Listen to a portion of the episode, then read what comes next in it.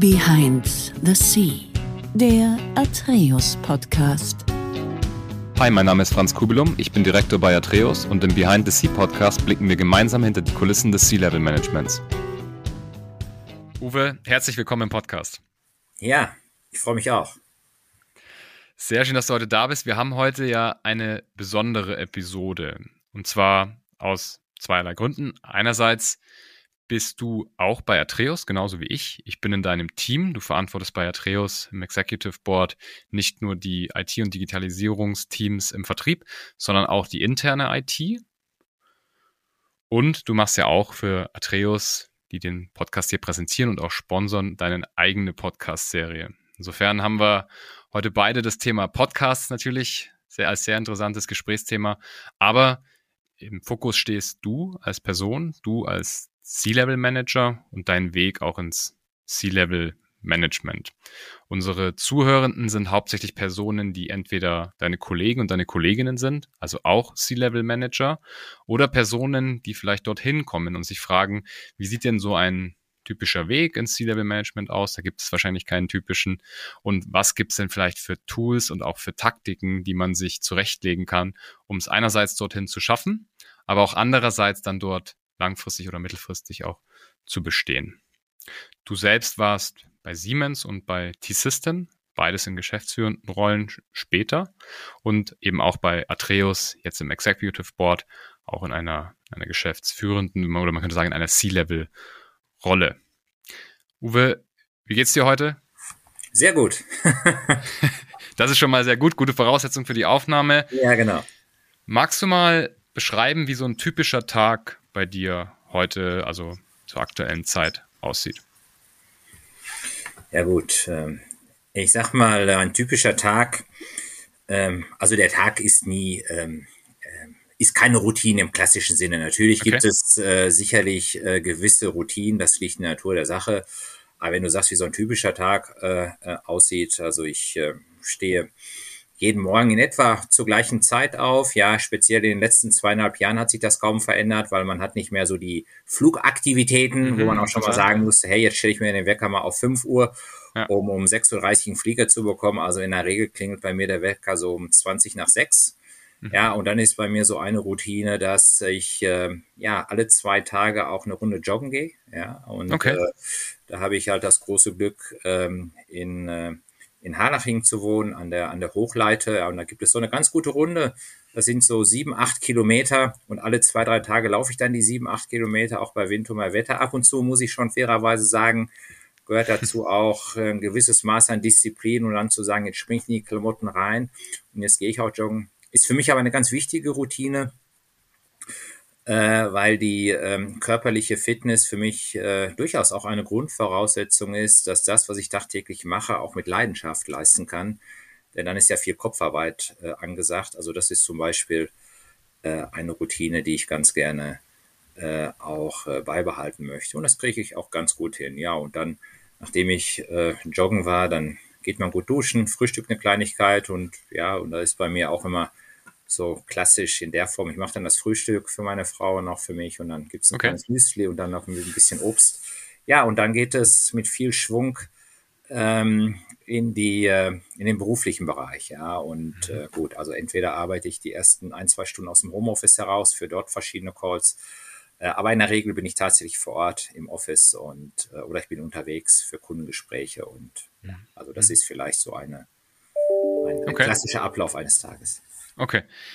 Würdest du sagen, dass du, ich meine, es ist ja oft so, dass man in geschäftsführenden Rollen eigentlich einen Termin an den anderen hat. Man hat einfach sehr viel zu tun und es gibt einfach sehr viele Anfragen von allen möglichen Seiten in den unterschiedlichsten Fragestellungen, sage ich jetzt mal. Es können Kundenanfragen sein, interne Themen Klar. oder sogar irgendwelche crossfunktionalen Themen.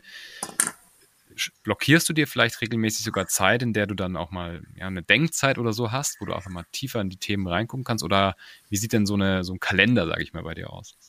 Aber das ist eine coole Fragestellung. Die finde ich aber, die finde ich ausgesprochen smart. Die beantworte ich sehr, sehr gerne. Ähm, ich weiß gar nicht, ähm, wie, wie kokett ich das jetzt beantworte. Ich hatte da ganz äh, spannende Beispiele bei einem ehemaligen Arbeitgeber, wo ich den Eindruck gewonnen hatte, da waren die Meetingräume rappelvoll, haben ganz, ganz viele äh, an Meetings teilgenommen und ich habe das ein Stück weit für mich so als olympische als olympischen Gedanken an der einen okay. Stelle wahrgenommen. Und was ist der olympische Gedanke? Teilnahme ist alles. Ja, mhm. ich habe ähm, Kolleginnen und Kollegen in Teilen wahrgenommen, ja. äh, die an einem Meeting teilgenommen haben. Die waren aber nicht gut vorbereitet und da war auch keine gute Nachbereitung. Und das ist zum Beispiel etwas, äh, was ich selbst für mich so gar nicht in Anspruch nehme. Das heißt, wenn ich in Meetings reingehe, dann äh, ja, dann darf man davon ausgehen, dass ich gut vorbereitet bin und man darf auch davon ausgehen, dass ich ein Meeting entsprechend nachbereite. Und das bedeutet ganz konkret, dass man sich entsprechende Pufferzeiten äh, einplant. Das ist natürlich, muss man fairerweise sagen, man sitzt immer so ein Stück weit auch im Glashaus. Mhm. Äh, das ist schon anspruchsvoll, das ist auch nicht immer ganz so einfach, weil ich sage mal, man hat ein äh, Plan sich entsprechend auferlegt für einen Tag oder für eine Woche. Und meine Assistenzkollegin ist auch immer sehr fleißig und sehr akribisch und ja. ich sicherlich selbst auch. Man arbeitet da Hand in Hand. Und dann gibt es Ereignisse, die einfach einfliegen. Das passiert halt in unserem Geschäft. Und dann ist halt Absolut. ganz wichtig, Prioritäten zu setzen. Also ich sag mal, die Dinge, die ich mache, die äh, mit einem hohen Qualitätsanspruch umzusetzen. Und da muss man einfach ein paar Dinge streichen. Aber was mit mir nicht gut funktioniert, ist, dass man viele Dinge parallel macht und die dann mit einer nicht ausreichenden Qualität umsetzt. Ja, so. Also von daher ist das tagtäglich ist es immer wieder Prioritäten zu mhm. setzen, ja. Okay. Sehr interessant. Jetzt hast du vorhin schon das Thema Sport angesprochen. Du gehst regelmäßig laufen an der, an der Isar hier in München. Würdest du sagen, geistige Fitness und körperliche Fitness gehören zusammen? Ja, es steht für mich komplett außer Frage. Zumindest für mich, für meine mhm. Person ist das tatsächlich so. Mhm. Also äh, wir alle hatten ja auch schon mal Verletzungen, ob was weiß ich, ein Bänderriss oder oder ein oder irgendeine andere Verletzung, die uns dann daran gehindert hat, ich sag mal, sich äh, sportlich zu betätigen. Mhm. Und wenn das über einen zu langen Zeitraum letztendlich tatsächlich eintritt, ich will nicht sagen, da werde ich unzufrieden, aber ich merke einfach, dass auch die geistige Leistung nicht mehr auf dem Niveau ist, äh, wie ich mir das, sage ich mal, äh, selbst vorstelle. Ja, da ist mhm. auf jeden Fall ein Zusammenhang. Das heißt, die körperliche und die geistige Fitness, das äh, ähm, geht ineinander über. Ja, das ist okay. schon wichtig. Ja, das ergänzt okay. sich sehr gut. Ja, ja, also ich persönlich bin auch der Meinung, es gibt natürlich auch Leute, die sicherlich nicht der Meinung sind, die das vielleicht nicht ganz so sehr brauchen. Es ist ja auch typabhängig. Absolut. Sport ist ja etwas, was uns vielleicht auch beide so ein bisschen verbindet. Da wäre ich vielleicht noch ein bisschen näher reingehen. Und zwar würde ich da gerne zwei, drei Schritte mal nochmal zurück machen und bei dir ganz früh anfangen. Wie bist du denn aufgewachsen? Und da meine ich wirklich ganz, ganz früh, also so die Zeit, wo man sich die ersten Erinnerungen hat, sind natürlich so im Kindergarten, vielleicht Vorschule, Grundschule, dann auch deine Eltern. Also magst du da vielleicht mal anfangen, wie du denn aufgewachsen bist? ja gut, ich bezeichne mich immer ganz gerne als Nordrhein-Westfale. Also ich bin mittlerweile okay. ja in München wohnhaft. Und das mhm. Nordrhein-Westfälische ist immer sehr eng verbunden mit der äh, Region Nordrhein auf der einen Seite, also die Region um Düsseldorf herum. Da habe mhm. ich viel Lebenszeit verbracht, bestimmt 15, 20 Jahre. Und das Westfälische ist eng mit der Geburtsstadt Dortmund verbunden, also mit Südwestfalen. Mhm. Äh, und in Dortmund bin ich aufgewachsen äh, und bin auch nach wie vor mittlerweile Münchner. Ich sage immer so schön mit einem Dortmunder Herzen. Ich wohne unweit der Sebener Straße, bin aber Mitglied im Verein von Borussia Dortmund und auch äh, leidenschaftlicher Fan und trete ein für die schwarz-gelben Farben. Mhm. Es ist hier in München nicht immer ganz so einfach, aber es macht auch eine Menge Spaß, weil es ist ja auch im positiven Sinne eine Rivalität. Und das, was man hier in München sieht, in dem Verein FC Bayern München, das ist ja nun auch ähm, vorzeigbar, das muss man sagen. Also das ist überhaupt gar keine Frage und das gestehe ich selbst als Dortmund-Fan ein. Also mhm. ja, ich bin in Dortmund aufgewachsen, ich bin dort zur Schule gegangen, ich habe eine jüngere Schwester. Meine Schwester hat äh, früh Handball gespielt, auch sehr erfolgreich Handball gespielt. Okay. Ich habe den Ball nicht in die Hand genommen, ich habe den Ball gekickt. Also ich habe halt Fußball gespielt äh, und war in verschiedenen Vereinen tätig. Ich habe in der Kreisauswahl gespielt, in der NRW-Auswahl gespielt. Mhm. Ähm, ich habe aber sehr, sehr viel Fußball gespielt äh, und ich habe überhaupt viel mit Bällen gespielt, auch mit dem Tischtennisball und hab, war dort auch äh, Tischtennismeister in Dortmund. Also ganz, ganz äh, unterschiedliche Sportarten, immer ganz gerne mit dem Ball. Später habe ich den kleinen Ball genommen, dann habe ich auch äh, Golf gespielt und zu der Zeit ähm, in Dortmund war das tatsächlich so, ähm, bei Wind und Wetter war ich draußen und okay. manchmal zum Leidwesen meiner Eltern, die gesagt haben, Junge, mach doch mal Hausaufgaben. Das habe ich ab und zu gemisst, das muss ich ganz ehrlich sagen. Meine Schwester war extrem fleißig und die, ähm, ist auch, äh, hat eine ganz hervorragende Performance in der Schule hingelegt. Bei mir war das so ein bisschen hölzern, das muss ich fest, äh, fairerweise sagen, ja. Okay. Und äh, ich bin dann nach der mittleren Reife, habe ich die Schule äh, verlassen, habe eine Ausbildung gemacht als Elektromechaniker und dann als Energiegerätelektroniker, jeweils mit Auszeichnung bestanden nach dreieinhalb Jahren. Ähm, habe dann äh, damals den Wehrdienst verweigert, äh, habe mich der Johanniter Unfallhilfe angeschlossen, habe eine Ausbildung gemacht als Rettungssanitäter, als Zivildienstleister, damals über 20 Monate, habe dann äh, parallel bin ich noch zur Schule gegangen, um dann über ein Fachabitur nachher ins Abendstudium zu gehen äh, und habe dann halt äh, äh, Elektrotechnik im Schwerpunkt äh, als Studiumfach gehabt, äh, genauso wie mein Vater der auch Elektrotechniker war, ähm, so wie mein Vater, habe ich auch eine Ausbildung gemacht, und zwar in dem gleichen Konzern, in dem Stahlkonzern. Das ist die Hösch AG, mhm. mhm. gehört heute zum ThyssenKrupp-Konzern. Und äh, da, wo damals das Stahlwerk stand, ist heute der größte äh, oder ein großer See in Dortmund ist der Phoenixsee, haben damals Hamburger Architekten entworfen. Der Phoenixsee ist größer als die Hamburger Binnenalster. Das wissen die wenigsten. Ganz, ganz spannend. Und da habe ich die Ausbildung erfolgreich äh, abgeschlossen.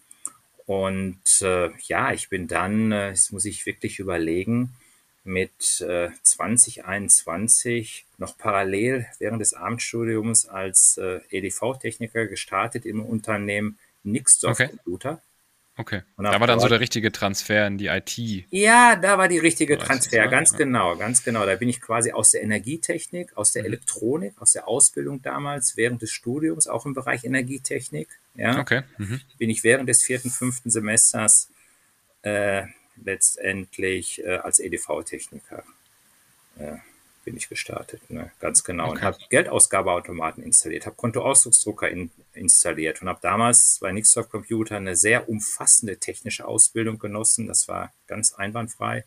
Das heißt, wir wurden dort auch ausgebildet für die komplette mittlere Datentechnik damals. Das heißt, überall, wo das Nixdorf-Emblem drauf stand, bei entsprechenden Sparkassen, Commerzbanken oder deutschen Banken, da wurden wir ausgebildet und das mussten wir dann installieren bzw. instand setzen und das war schon äh, auf der einen Seite anspruchsvoll, aber auch äh, sehr, sehr lehrreich. Mhm. das habe ich vier Jahre gemacht, ja. Während dieser Zeit hat mich aber auch immer die vertriebliche Ausrichtung interessiert. Die war damals sehr stark über meinen Onkel damals geprägt, der war ADS Anker tätig okay. gewesen ist. Das war äh, einmal das Unternehmen, was gerade im Bereich Konsumgüterhandel die ersten elektronischen Kassensysteme ja, mhm ähm, ins Feld gebracht hat. Und mein Onkel war sehr vertrieblich ausgerichtet und äh, da habe ich immer so ein Stück weit hingeschielt und habe mich dann auch ein Stück weit vertrieblich orientiert, damals im Unternehmen Nixhoff Computer und hatte dann die Möglichkeit, als Vertriebsassistent in Bonn zu starten.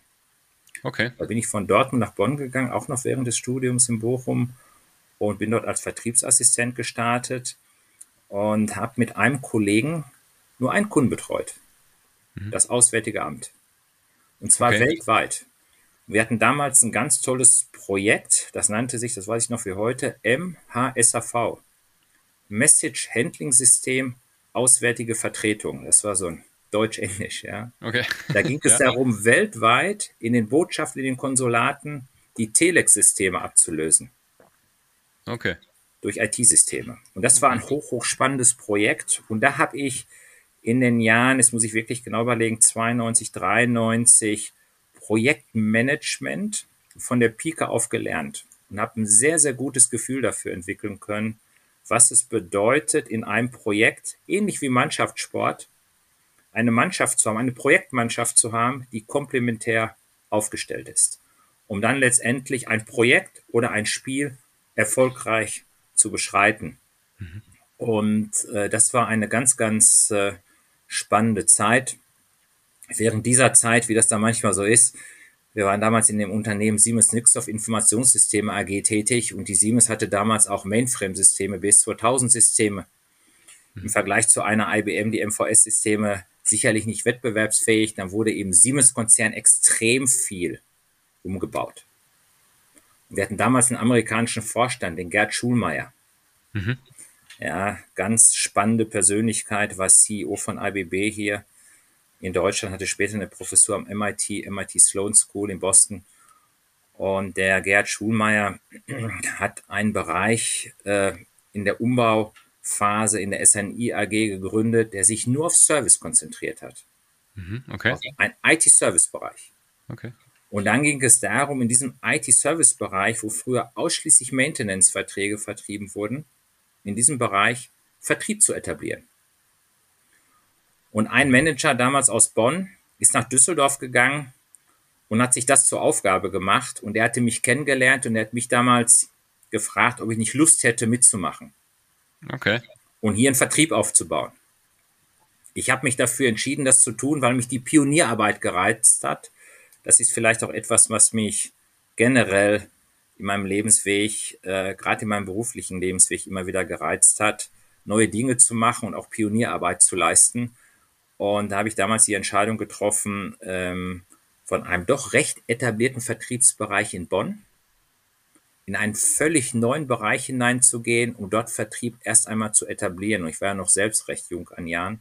Ja, aber ich bin ganz ehrlich, die ersten Monate habe ich mir schon die Frage gestellt, Uwe, wie viel Promille musst du Intus gehabt haben, wo du diese Entscheidung getroffen hast?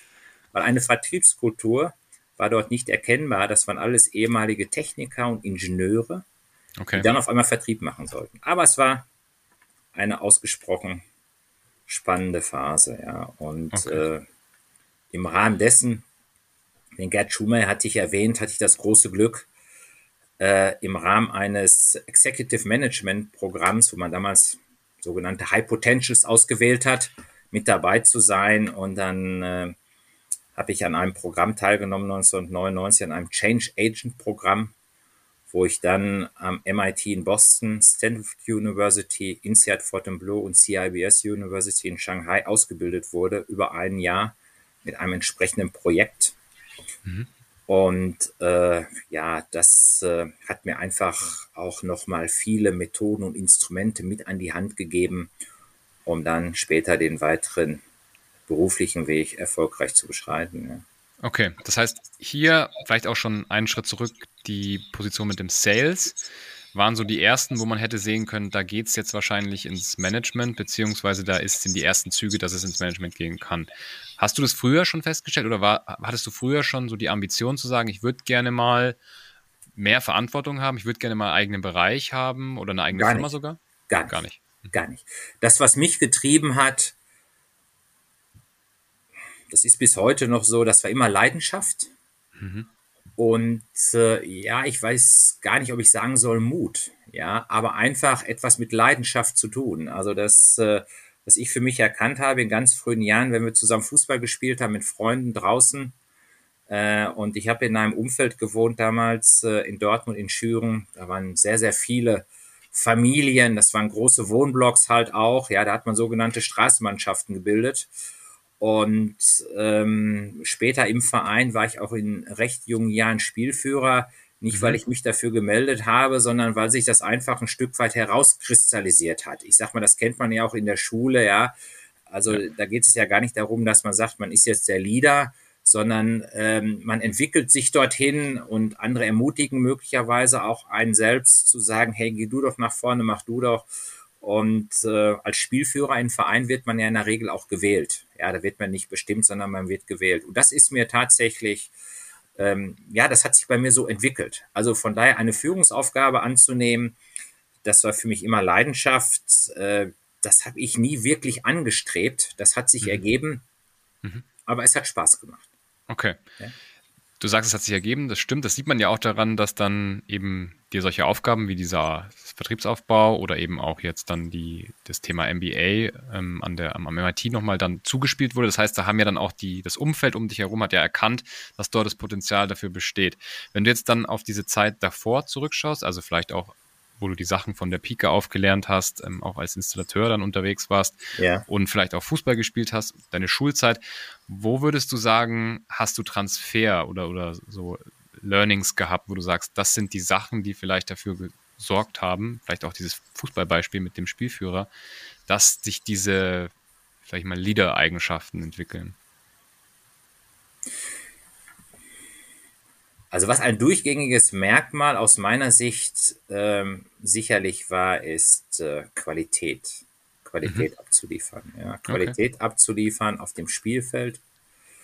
Qualität abzuliefern in meiner Rolle damals als EDV-Techniker. Ich sag mal, wenn du einen Geldausgabeautomat wieder instand setzt oder du installierst einen solchen Geldausgabeautomaten, mhm. dann hast du ganz, ganz wenig Interesse, dass sich der Disponent, sage ich mal, nach ein, zwei Stunden wieder anruft und sagt, äh, der Geldausgabeautomat ist nicht in Betrieb, da steht eine Wahnsinnsschlange mhm. und der Kunde ist maximal unzufrieden. Das heißt, auch hier ähm, ähm, ist äh, Qualität absolut key. Wenn du auf dem Spielfeld stehst, und das weißt du selbst als Mannschaftssportler, und du bist nicht voll konzentriert, ziehst du dir den Unmut äh, deiner Teamkollegen entsprechend zu.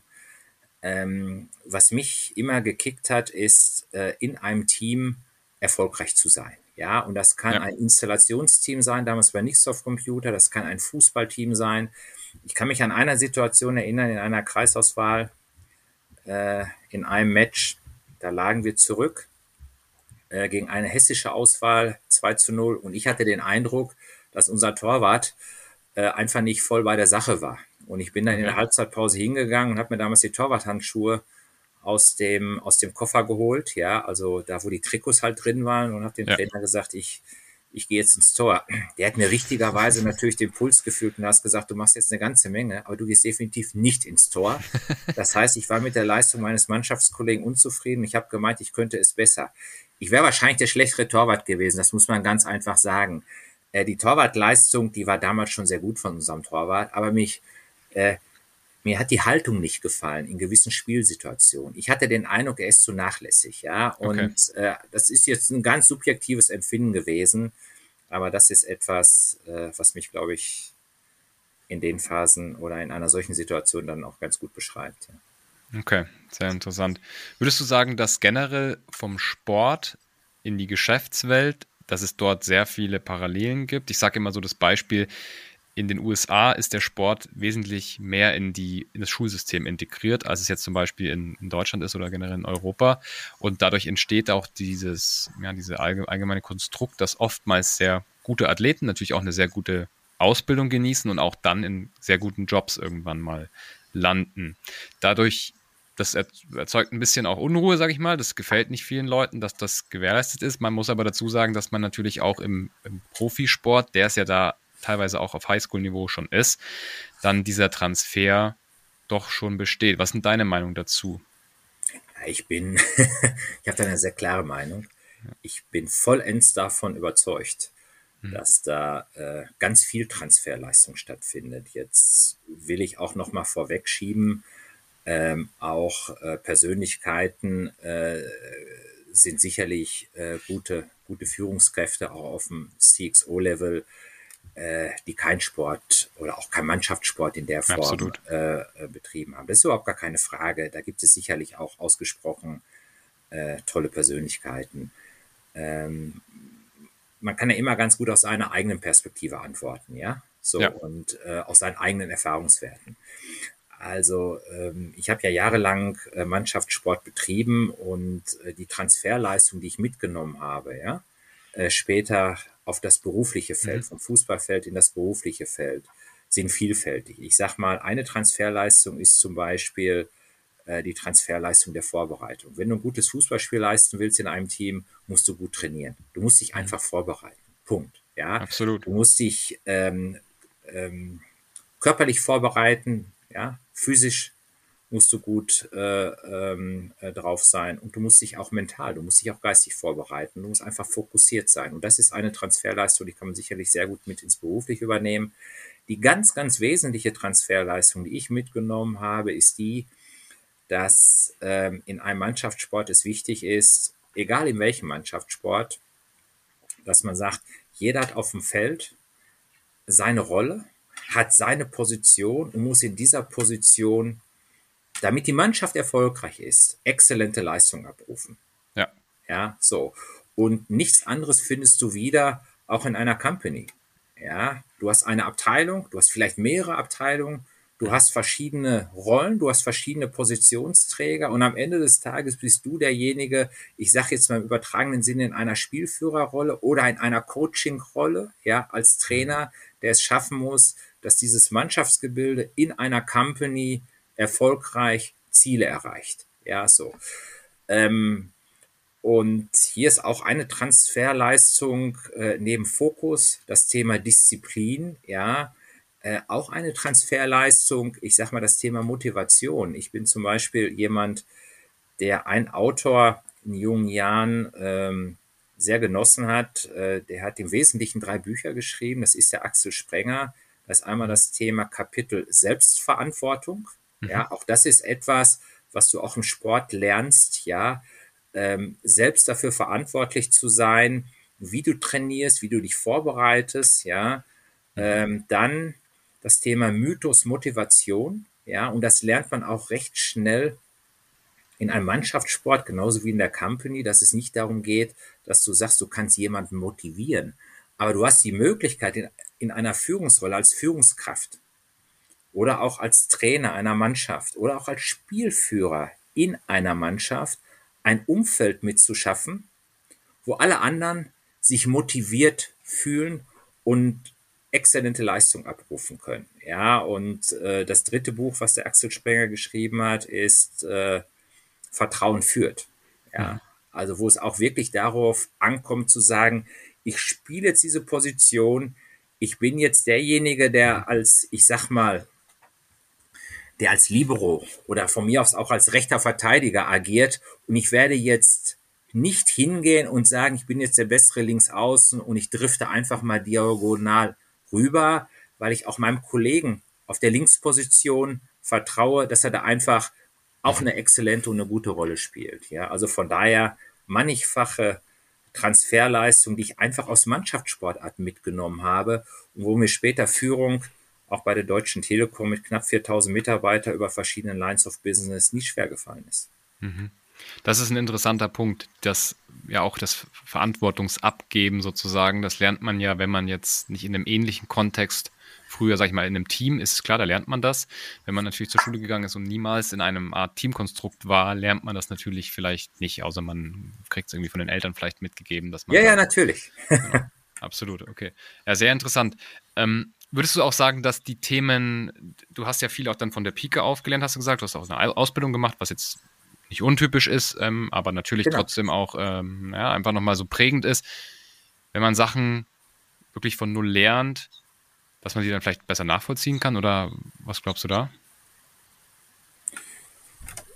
Ja, gut, das ist natürlich sicherlich, das ist zwangsläufig der Fall, ja. Das ist, äh, ich habe jetzt gerade noch mal überlegt, ähm, wenn, ähm, kann das sicherlich nicht in der Form äh, verallgemeinern. Ähm, der Vorteil, ich glaube zumindest, es ist ein Vorteil, äh, wenn man einmal eine Ausbildung durchlaufen hat, ja, mhm. und man hat selbst erlebt, ähm, wie entweder auf der Blue-Color-Ebene oder auf ja. einer einfachen Sachbearbeiterebene gearbeitet wird, ja, ja, dann ist das, was man an Erfahrungswerten daraus mitnimmt, später, wenn man dann Führungsverantwortung trägt, das ist schon, ähm, das ist, das ist schon immens. Und man merkt das im ersten Moment gar nicht. Ja, es fällt einem erst dann auf, und das ist mir aufgefallen, so mit Ende 20, wo ich dann schon gerütteltes Maß an Führungsverantwortung hatte, wo ich auch schon dann, äh, ähm, ich sag mal, jetzt muss ich selbst überlegen, ja, so mit um die 30, das war 1996 genau, ja, da hatte ich dann schon auch 120 Mitarbeiter in der Verantwortung. Okay, ähm, wow. Mhm. Ja, das ist jetzt aber genau die Reaktion, die ich häufig erlebt habe. Wow, ja, und für mich war das gar keine Wow. Also für mir ist das auch nicht schwer gefallen damals mit 30. Ähm, den Vorteil, den ich schlichtweg hatte, ist, dass ich viel parallel gemacht habe, ja, auch mit dem Abendstudium, was ich beschrieben habe. Das heißt, ich war sehr früh beruflich tätig und habe vieles parallel gemacht mhm. und dadurch entwickelt sich ein Reifeprozess, den merkt man selbst gar nicht, ja. Und dadurch hat man dann, sage ich mal, mit Ende 20, Anfang 30 ein Maß an Erfahrungswerten angesammelt ähm, und dann entwickelt man ein gewisses Maß an Souveränität und macht gewisse Dinge dann mit, äh, mit ja, mit einer gewissen Selbstverständlichkeit. Ja, so das, das will ich schon sagen. Ähm, aber was mich immer wieder begeistert hat, auch äh, damals im Siemens-Konzern, und das war eine ganz, ganz hervorragende Schule im Siemens-Konzern, gerade im IT-Bereich, sehr schnelllebig, auch unter der Ägide von dem Gerd Schulmeier, dass man mit vielen ganz äh, tollen Kolleginnen und Kollegen zusammengearbeitet hat. Man hat äh, füreinander gearbeitet, man hat voneinander gelernt. Das war extrem bereichernd. Ähm, und ja, das hat mich, das hat mich sicherlich sehr stark geprägt. Ich bin jemand, der gerne aufnimmt wie ein Schwamm, ja, der versucht auch andere Perspektiven zu verstehen und einzunehmen. Mhm. Und ähm, ich, äh, ich bleibe immer neugierig, ja, und äh, ja, das ist, das spornt an. Mhm. Konntest du das schon immer andere Perspektiven einnehmen oder ist das was, was man auch erst entwickeln oder lernen muss? Ja, ich glaube, das lernt man. Das entwickelt man. Konnte okay. ich das schon immer? Nein, das glaube ich nicht. Mhm. Das glaube ich okay. nicht. Das ist, äh, das lernt man dann, äh, wenn man erkennt, äh, dass die eigene Perspektive, wenn man sich äh, ausschließlich darauf einlässt, äh, eher beschränkt als bereichert. Mhm. Ja, okay. so ich habe, äh, ich sag mal, unterschiedliche Perspektiven ähm, sehr, sehr stark äh, kennengelernt. Ja, das muss ich damals schon sagen, das fing bei Nixoft Computer an. Da geht es zum Beispiel um das Thema Fehlersuche. Wenn du dann in einer solchen Filiale bist, ja, und die Filiale hat einen Totalausfall und die können schlichtweg nicht arbeiten, der ja. Zweistellenleiter hat ein Stück weit Schweißbären auf der Stirn und der erwartet den Nixoft-Techniker und da öffnet sich schon die Tür, da hast du gerade das Auto geparkt, dann weißt du, das muss jetzt ganz schnell gehen. da ist einfach viel Druck. Und dann hast du eine Perspektive auf das Problem. Du bist jetzt der Troubleshooter und du hast dann auch entsprechende Systeme, wo du den Fehler ein Stück weit ähm, ähm, untersuchen kannst. Aber dann habe ich damals sehr, sehr geschätzt, mal den Disponenten anzurufen oder unseren Systemspezialisten und habe nochmal seine Perspektive auf das Problem abgefragt. Und durch Verstehe. diesen Perspektivwechsel, ja, waren wir viel schneller in der Lage, das Problem zu allokieren. Und ich kann mich sehr, sehr gut erinnern. Wir hatten damals einen Technikerkollegen, der hat sich damit richtig schwer getan. Der hatte es nahezu vermieden, eine andere Perspektive mit reinzuholen. Und der hat für verschiedene Probleme deutlich länger gebraucht. Und es ist ja gar keine Schwäche, mhm. indem man, sage ich mal, eine andere Perspektive auch nochmal nutzt. Ich glaube, es ist eine Frage der Stärke. Und ich bin einfach jemand, äh, der das sehr früh für sich erkannt hat, weil die Welt, in der wir leben, ist einfach so komplex. Es wäre, es wäre anmaßend zu meinen, dass die Perspektive, die man hat, am Ende des Tages dazu beiträgt, entweder, ich sag mal, einen Fehler sauber zu analysieren auf einer technischen Ebene und den dann zu beheben. Das geht vielleicht noch.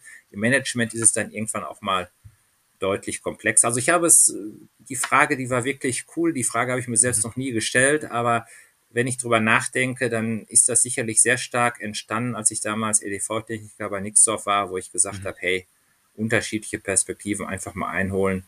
Dann wird der Fehler schneller erkannt und die Lösung liegt dann auf der Hand. Und äh, ja, das war dann später im Vertrieb dann auch oder im Consulting-Bereich sehr ähnlich. Mhm. Dafür hat man ja auch so ein bisschen die einzelnen C-Level-Bereiche. Es gibt ja dann CFO, der zum Beispiel dann einfach finanzielle ja, Szenarien klar. aufzeigt und auch klar. finanziell die Leute dann ein bisschen challenged.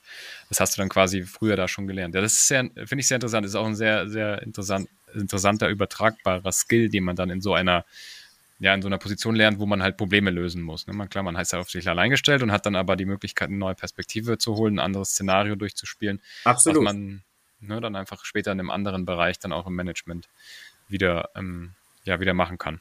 Okay, wir waren dann so von der von der Zeitlinie her dann dort stehen geblieben, dass du jetzt sag ich mal, die Möglichkeit gekriegt hast, diesen MBA-Programm zu machen. Kannst du dich dann noch erinnern, wann dieser Zeitpunkt war, wo du wirklich das erste Mal in einer Geschäftsbereich oder einer geschäftsleitenden oder führenden Position dann warst oder wie du dann da reingekommen bist? Ja gut, das ist recht, äh, recht einfach zu erklären. Ähm, wir hatten damals in der Siemens Nixdorf Informationssysteme AG, als wir an diesem Programm teilgenommen haben, mussten wir uns ja dafür auch qualifizieren. Wir hatten einmal das okay. Glück, ähm, benannt zu werden und dann mussten wir noch einen Projektvorschlag machen. Ja. Okay. Und an diesem Projekt mussten wir auch entsprechend arbeiten. Ich hatte ein Projekt mit dem Fokus Customer Care. Da ging es darum, mhm. ein Center of Excellence Customer Care letztendlich im Siemens-Konzern zu implementieren wo unterschiedliche Customer Care Serviceleistungen über alle Unternehmensbereiche hinweg allokiert werden und diesem okay. Center of mhm. Excellence letztendlich zur Verfügung gestellt werden. Das war mein Ansatz, so ein One Siemens Approach zu dem Thema Customer Care, um es mal vereinfacht zu, zu formulieren. Ne? So. Und ähm, ähm, ja, das war damals das Projekt. Jetzt muss ich aber tatsächlich auf deine Frage nochmal zurückkommen. Kannst du vielleicht die Frage nochmal stellen, Franz? Genau, also kannst du dich nochmal zurückerinnern oder auch den Moment nochmal nennen, wo du dann das erste Mal in eine wirklich geschäftsleitende, geschäftsführende Position ja, gekommen genau. bist? Also das ist ja auch dann so der Moment, wo man, wenn man, wenn man dann in volle Verantwortung hat, kann man sich hinter niemanden mehr verstecken, sage ich immer. Mhm. Also wann war sozusagen der erste ja. Moment, wo das... Sehr schön, sehr schön, sehr schön. Als ich das Projekt letztendlich erfolgreich ähm, abgeschlossen habe, ähm, mussten wir dieses Projekt an einen Business-Sponsor entsprechend äh, nochmal noch mal vorstellen und auch an mhm. einen Executive-Sponsor, der war Vorstandsebene ja. im Siemens-Konzern. Ja, und das Projekt, das äh, das konnte ich nach einem Jahr auch erfolgreich abschließen. Dann hat es so einen Wettbewerb gegeben zwischen allen Teilnehmern und ich war dann mit meinem Projekt unter den Top 3. Wir waren damals in etwa 15 Teilnehmer und von 15 unter den Top 3. Okay. Ähm, das war dann schon, ja, das, äh, äh, das war visible, das, das wurde gesehen. Und äh, nach, dem, äh, nach dem Programm, nach diesem Executive Management Programm, hatte ich dann verschiedene Angebote im Siemens-Konzern eine Aufgabe okay. wahrzunehmen. Und das Angebot, was ich wahrgenommen habe, das war das Angebot, äh, die Leitung zu übernehmen für den Bereich Strategie und Business Development. Damals in dem Bereich Siemens Nixdorf Informationssysteme AG IT Service. Das heißt, ich war verantwortlich für die Strategieausrichtung der Siemens IT Service. Okay. Ja. Und das Spannende war, ich hatte ja meine Vita ein Stück weit dargelegt, als Techniker gestartet, dann eine Vertriebslaufbahn äh, gemacht von, äh, ja, in den sieben Jahren danach, ja, als Vertriebsbeauftragter, erst als Vertriebsassistent, Vertriebsbeauftragter, dann ähm, ähm, als Vertriebsleiter und dann bin ich von der Vertriebsleitung in eine Stabsfunktion gegangen. Mhm. Und da war damals das Spannende, dass man gesagt hat, hey, es wird ganz schwierig sein, dort entsprechende Menschen zu rekrutieren, weil Stabsfunktion ist immer so ein bisschen schwierig. Da wird drauf geschimpft. Ja, das sind alles diejenigen, die im Elfenbeinturm sitzen und verstehen vom operativen Management ganz, ganz wenig. Ja, und jetzt bin ich auf einmal selbst aus der operativen Rolle in eine Stabsfunktion hineingegangen. Ja, und ich mhm. muss ganz ehrlich sagen, ähm, und ich sage immer so schön, ich habe dann so ein, zwei richtig gute Menschen rekrutieren können und gute Leute ziehen gute Leute. Ja, und das war ganz, ganz spannend. Ja, und dann hatten wir ein richtig gutes Team beisammen. Und das, was wir damals kreiert haben, ist, dass wir neben äh, den klassischen Strategieaufgaben, wo wir das komplette Baselining gemacht haben, Strategievorbereitung für die Vorstände damals, ne? ja. kompletten Baselining-Prozess. Ja. Ähm, für äh, die Strategieausrichtung hatten wir dann entsprechende Business Development Manager für die einzelnen Portfolio-Elemente und wir haben eine neue Rolle etabliert. Das war nämlich die Rolle Sales Development neben Business Development. Das war das Verbindungselement, ich sag mal, aus einer Zentrale in die Region hinein. Okay. Dass wir gesagt haben, wir wollen das, was wir hier entwickeln, wollen wir einen operativen Link haben zu den Vertriebseinheiten. Das ist mir natürlich relativ leicht gefallen, weil ich kam ja aus einer Vertriebseinheit. Ich habe ja, ich sag mal, all das Schimpfen gehört auf Zentralfunktion, habe das auch entsprechend wahrgenommen. Ich hatte jetzt den Ehrgeiz, es besser zu machen. Ob wir es gänzlich besser gemacht haben, das müssen andere beurteilen. Aber ich glaube schon, dass wir ähm, eine Zentralfunktion deutlich näher an die operativen Einheiten gebracht haben und die gegenseitige Wertschätzung füreinander, die ist sicherlich gestiegen. Und ich habe heute noch sehr, sehr gute Kontakte zu ehemaligen Kolleginnen und Kollegen, mit denen wir damals zusammengearbeitet haben. Also ganz so verkehrt muss das nicht gewesen sein. Aber auch hier ein gutes Beispiel dafür, dass wir mit dem Team damals erkannt haben, ähm, der Vertriebsbereich gehört zu den Zentralbereichen und vice versa. Wir arbeiten in einer Company und das hört sich jetzt ein wenig pathetisch an, aber am Ende des Tages ist es ja so. Das heißt, all die, die in einer Company arbeiten, haben ja letztendlich ein gemeinsames Ziel, dass die Company erfolgreich ist. Und das gelingt einem in einem kleineren Unternehmen immer etwas besser, weil die Zugänge direkter sind als in einem Großkonzern, ja. Aber mir hat es immer wieder Spaß gemacht, die Verbindung herzustellen. Mhm. Ja. Okay, das war dann also die, der Zeitpunkt, wo du das erste Mal in so einer ähm, ja, gesamtverantwortlichen Rolle warst. Okay. Genau, genau. Okay. Wie, wie wichtig würdest du sagen, ist Sales oder Vertrieb für vielleicht eine Managementrolle? Hilft das was? Ja, ich, ich sag mal, jeder, ähm, jede Kollegin und jeder Kollege auf dem CXO-Level ist in einer Vertriebsrolle. Mhm. Ich habe auch schon mal so einen Slogan ausgerufen in einer Company für einen kompletten Bereich, dass wir gesagt haben, Sales is everybody's responsibility. Ähm, man darf das nicht verwechseln, dass jeder jetzt äh, dass jeder jetzt anfängt, ich sag mal, ein Service oder ein Produkt, was eine Company im Portfolio hat, das zu verkaufen. Darum geht es nicht. Aber jeder hat in seiner Rolle ein Stück weit Sales äh, mit, mit dabei, wo es schlichtweg darum geht, aus seiner Rolle heraus äh, das, was aus der Rolle heraus ermöglicht werden kann, in Position zu bringen und, und zu verkaufen. Ja, das ist, äh, äh na, da könnte man jetzt auch ein Stück weit ins Detail gehen, aber ich bin schon sehr davon überzeugt, dass zum Beispiel ein CEO in einem Unternehmen, in jedem Unternehmen, ist der ja. erste Verkäufer. Mhm. Ja, also ja. von daher, das glaube ich schon. Ja, eine viel geteilte Perspektive, Absolut. dieses Thema CEO Ja, definitiv. Genau, ist der, der erste Verkäufer oder die erste Verkäuferin. Genau. Okay, sehr interessant. Wenn, wenn man sich jetzt mal, du hast vorhin gesagt, du warst immer so ein bisschen auch von der Aufgabe getrieben oder dich hat immer die, die Aufgabe gereist, motiviert, ganz am Anfang, vielleicht auch noch gar nicht so mit dem C-Level oder mit dem Management irgendwie so im Blick. Wenn du jetzt schaust, du bist jetzt ja immer noch in der, in der geschäftsführenden Position. Was motiviert dich denn, das weiterhin zu machen? Weil es ist ja auch, man könnte auch sagen, es ist auch irgendwas, was einen natürlich auch sehr schlaucht. Die Position, man hat immer sehr viel Verantwortung, man, man hat viel Entscheidungsverantwortung, ähm, muss, man trägt auch wie gesagt, man trägt viel Verantwortung. Was motiviert dich denn dazu? Ist es immer noch die Aufgabe oder sind es mittlerweile mehrere Faktoren? Ja, es ist die Aufgabe, es ist das gestalterische Element. Okay. Ja, also was mir zum Beispiel ganz wichtig ist, ähm, dass, ähm, ich sag mal, jeden Tag, den man angeht, ja, ähm, ähm, sollte in der Regel ein Tag sein, wenn man sich dann abends in den Spiegel anschaut, dass man sagt, hey, war das ein guter Tag, ja, und okay. ähm, in der Regel sollte man sich die Frage mit Ja beantworten, ja, das ist, ja. mal ein wenig kokett äh, zu formulieren und ähm, das, was mir wichtig ist, äh, dass das, was man tagtäglich schafft, dass das ein Stück weit Spuren hinterlässt und Spuren hinterlässt dahingehend, dass man erkennt, äh, da wo man Energie eingesetzt hat, da wo man Kraft aufgewandt hat, ja, dass, äh, dass Ergebnisse schlichtweg da sind, mhm. dass, das, dass das erkennbar ist. Und das hat mich schon immer ähm, sehr geprägt. Ich kann mich noch erinnern, ähm, in der Zeit bei Siemens äh, im Vertrieb war ich ganz stolz darauf, dass wir die Barmer Ersatzkassen weltweit vernetzt haben. Das waren damals 1500 Filialen mit einer entsprechenden Infrastruktur. Da haben wir damals auch einen Wettbewerb gegen die IBM gewonnen und da war ich junger Vertriebsbeauftragter und das war einfach ganz, ganz toll. In der Zeit zuvor als Techniker, da ähm, konnte ich meiner damaligen Freundin aufzeigen, wo ich überall Geldausgabeautomaten installiert habe und habe komplett neue Zweistelle installiert. Jetzt hier bei Atreus, äh, wenn man da jetzt einfach mal zurückschaut in den letzten äh, zehn Jahren, ich kann es gar nicht mehr ganz so genau sagen, wo wir 2012 standen, meine äh, Kollegen in der Geschäftsführung, die beiden Gründer, äh, der Dr. Harald Linné und der Rainer Nagel, können das sicherlich auf den Punkt genau sagen.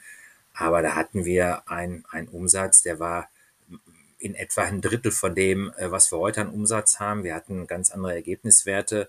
Wir haben heute äh, viel, viel mehr Menschen an Bord und äh, wir haben ein Brand in den letzten Jahren entwickelt, äh, der ist schon, der ist schon beachtlich. Das bekommt man ja selbst gar nicht mehr so mit. Aber ich sag mal, du bist auch ein gutes Beispiel. Du bist zu uns gekommen.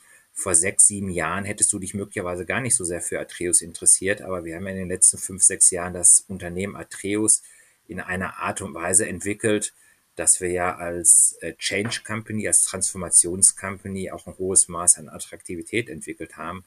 Und das ist das, was mich treibt also ähm, zu gestalten, mitzuwirken und einfach, ähm, ja, Ergebnisse, Ergebnisse zu erzielen. Und ähm, das macht Spaß. Das macht auch tagtäglich Spaß. Das muss ich fairerweise sagen. Mhm. Ähm, ist es anstrengend? Ja, ich sag mal, ähm, wenn man früher auf dem Feld gestanden hat, hat man Fußball gespielt und dann hat man auch kräftig geschwitzt und wenn man dann gewonnen hat, äh, dann hat man die Anstrengung gar nicht mehr so gespürt. Man war einfach total happy, dass man das Spiel gewonnen hat. Und wenn du heute in der Geschäftsführung bist, einer geschäftsleitenden Rolle bist, dann ist das natürlich auch ein Stück weit anstrengend. Und ähm, am liebsten möchte man auch dann an einem ganz bestimmten Punkt, ähnlich wie als Sportler, vom Platz gehen und sagen, hey, die Anstrengung hat sich gelohnt. Äh, es war anstrengend, richtig, und da hat es auch nicht in jeder Phase äh, äh, ist man dann vielleicht auch mal abends nach Hause gefahren, wo man gesagt hat, ist alles top, ja. Aber wenn man das Gesamtbild betrachtet, ja, war das für mich immer ein sehr zufriedener äh, Ansatz und mhm. ähm, ähm, mhm. ja, das ist, äh, also ist einfach auch Leidenschaft und Überzeugung in dem, was man tagtäglich macht. Ich glaube, das ist ganz, ganz wichtig. Okay. Wir kommen langsam zum Ende des Podcasts. Ich habe noch zwei Fragen. Bei mir war es zumindest früher so, vielleicht noch eine, eine Sportreferenz, die wir machen können. Wenn ja. man alles gegeben hat beim Spiel und auch sichtlich das Team alles gegeben hat, und man hat trotzdem verloren, dann hat es sich nicht wie eine Wiederlage angeführt, sondern man war mit der Teamleistung zufrieden, auch wenn man, und bei uns, ich habe ja Basketball gespielt früher, teilweise mit 40, 50 Punkten Abstand verloren hat, wenn man dann in der höchsten Liga spielt und vielleicht in einem, äh, ja, in einem jungen Team ist, dann kann das schon mal passieren, dass man so hoch verliert. Das ist, wäre dann vielleicht beim Fußball sowas wie eine 5-0-Klatsche. Wenn man so eine kassiert, dann kann man einem natürlich das ziemlich erstmal so die, ja, ich mal die Motivation einbrechen. Aber wenn man alles gegeben hat selber, vielleicht auch selbst ein Tor geschossen hat oder so, oder in, in meinem Fall ein paar Körbe gemacht hat, war man zufrieden, ist nach Hause gegangen. Kann man das auf die Geschäftswelt übertragen, dass wenn man sich bewusst ist, man hat mit der Company alles Erdenkliche getan, hat aber vielleicht dann doch am Ende, wie auch immer dann das Scheitern aussah, ja, Scheitern in Anführungszeichen, ist man dann trotzdem zufrieden oder ist man da dann nicht zufrieden, weil es ja vielleicht um mehr geht? ja, Franz, ich sag mal, wenn ich jetzt antworte, laufen wir beiden möglicherweise ein Stück weit Gefahr, dass die Zuhörer meinen, dass all das, was man sportlich an Erfahrungswerten gesammelt hat, ja, äh, dass da eins zu eins Transferleistungen tatsächlich stattfinden. Aber ich muss auch hier auf die Frage mit einem klaren Ja antworten. Ja. Mhm. Ähm, Im Prinzip hast du es schon äh, ein Stück weit vorweggenommen. Wenn du als, ähm, wenn, wenn du in einer Company dich zum Beispiel an einer Ausschreibung beteiligst, ja, mhm. und äh, du hast die Ausschreibung exzellent vorbereitet, indem du schon bevor die Ausschreibung rausgekommen ist, dich sehr intensiv mit der Industrie, mit dem Markt, mit dem Kunden beschäftigt hast. Du hast dann die Ausschreibung in den Händen. Äh, du hast ein gutes Team zusammengeholt. Ähm, und dann ist man wieder bei den komplementären Fähigkeiten. Du hast, du hast Fachlichkeit zusammengeholt, du hast vielleicht auch ein paar Prozessscanner mit drin, äh, ähm, gute Kaufleute, gute Juristen, einfach ein richtig tolles Team. Und äh, du gehst dann in den Ausschreibungsprozess hinein. Der kann ja auch einige Wochen dauern, ja. Und das ist auch schon nochmal ein gerütteltes Maß an Anstrengung. Vielleicht auch die eine oder andere Nachtschicht mit dabei. Mhm. Wenn du erkennst, dass du einfach ein starkes Team hast und dass du dann ein Angebot abgibst, wo du sagst, ey, das ist einfach, das ist ein gutes Angebot. Nein, das ist ein sehr gutes Angebot. Das ist maximal wettbewerbsfähig und du erkennst dann, ja. dass in einem anderen Unternehmen ein Angebot abgegeben wurde und ich meine jetzt nicht einfach den Preis, das wäre jetzt zu einfach, sondern rein von der Leistungsseite, was möglicherweise ein besseres Angebot ist. Ganz objektiv betrachtet ein besseres Angebot ist. Natürlich freut man sich nicht darüber. Das ist absolut unstrittig, dass man sich nicht darüber freut. Aber was für mich genauso unstrittig ist, und ähm, das ist Fakt, ja, da bin ich auch jemand, der ich habe das früher schon, ähm, auch wir mussten Niederlagen einstecken, auch nicht wenige Niederlagen einstecken. Und wenn ich erkannt habe, der Gegner war besser, dann darf man auch mal gratulieren. Da muss man einfach sagen, hey, komm, das ist, äh, das ist fein. Also damit konnte ich immer gut leben. Wo ich in jüngeren Jahren weniger gut mit leben konnte, ist, wenn ich erkannt habe, und ich habe das Beispiel vorhin schon mal so indirekt gebracht, da ist vielleicht jemand mit im Team, ähm, wo die Haltung, wo die, wo die Grundeinstellung nicht so ist, dass wir tatsächlich im Wettbewerb bestehen können. Da gehst du dann, dann lieber selber schwierig, ins Tor. Dann wird schwierig. Also ich habe immer so eine gewisse Tendenz, eine selbstkritische Haltung einzunehmen. Das heißt, wenn eine Niederlage stattgefunden hat im Sport oder im Job, ja, hinterfrage ich mich als alles erstes selbst, ja, und stelle mir die Frage, was hätte ich besser machen können? Was hätten wir als Team besser machen können? Aber wenn ich erkenne, das Team hat eine Top-Performance geliefert, da bin ich der Erste, der, ich sag mal, mit dem Team gemeinsam das anerkennt, ob der Erfolg sich einstellt oder nicht. Und dann darf man auch einer Mannschaft, auch einem Wettbewerber, der möglicherweise besser ist, dem darf man dann auch gratulieren. Und dann ist auch mhm. der Tag für mich kein wirklich guter, aber auch kein wirklich schlechter Tag. Das muss ich mhm. fairerweise sagen. Ja. Mhm. Klingt gut. Das ist auch so ein bisschen das Thema, dass man natürlich nicht alle externen Faktoren im Griff hat. Man kann sich nur auf sich selber oder auf das eigene Team konzentrieren, um bei dem Vergleich zu bleiben. Und wenn dann natürlich das andere Team am Ende des Tages oder ja. die andere Firma besser spielt, dann ist das natürlich einfach so. Genau so. Sehr gut, ja. Sehr schönes, äh, sehr schöner Vergleich auch nochmal. Klar, uns ist bewusst, dass man nicht den Sport eins zu eins aufs Geschäft übertragen kann. Ich finde es trotzdem immer interessant, in diesem Gleichnis auch mal zu sprechen und das, das haben wir in der Episode, glaube ich, auch ganz gut hingekriegt. Ja, natürlich. Uwe, der Podcast wird ja von Atreus supported und unterstützt, habe ich schon gesagt. Ähm, das heißt, man kann uns natürlich über Atreus erreichen. Möchtest du noch neben LinkedIn vielleicht irgendwas nennen, wie man dich erreichen kann? Nein, ich finde das, äh, also LinkedIn ist eine super Plattform. Ja, mhm. auf der anderen Seite kann man auch auf die Atreus Website gehen und da kann man mich auch gut erreichen. Ich glaube, das sind die beiden Plattformen, äh, die man gut nutzen kann. Wunderbar, perfekt. Dann sage ich erstmal natürlich Dank an alle, die zugehört haben bei der Episode. Wer, wem das wirklich gut gefallen hat, der kann gerne eine Bewertung dalassen, beziehungsweise, wenn es die Plattform zulässt, auch einen Kommentar. Wer up to date bleiben möchte, was die neuesten Episoden angeht, der abonniert am besten auch den Kanal, eben auf der Plattform, auf der oder auf die ihr sie gerne anhört. Uwe, vielen Dank, dass du im Podcast warst. Wie gesagt, war eine besondere Episode, da wir ja beide ähm, auch so, ja, im, im, selben Geschäftsbereich, im selben Team auch sind. Genau. Insofern vielen lieben Dank, dass du da warst. Vielen Dank, dass du die Zeit genommen hast. Ist sogar schon etwas später geworden bei uns. Und wir freuen uns auf deine Podcast-Reihe zum Thema Change by Design, nicht Change by Disaster. Wer sich darunter jetzt nichts vorstellen kann, der sollte auf jeden Fall die Podcast-Reihe anhören und schauen, was wir da noch so für Content zu dem Thema zur Verfügung stellen. Uwe, vielen Dank. Herzlichen Dank, Franz. Hat mir sehr viel Freude bereitet. Bis dahin. Sehr gut. Bis bald. Ciao, ciao. Ciao, ciao.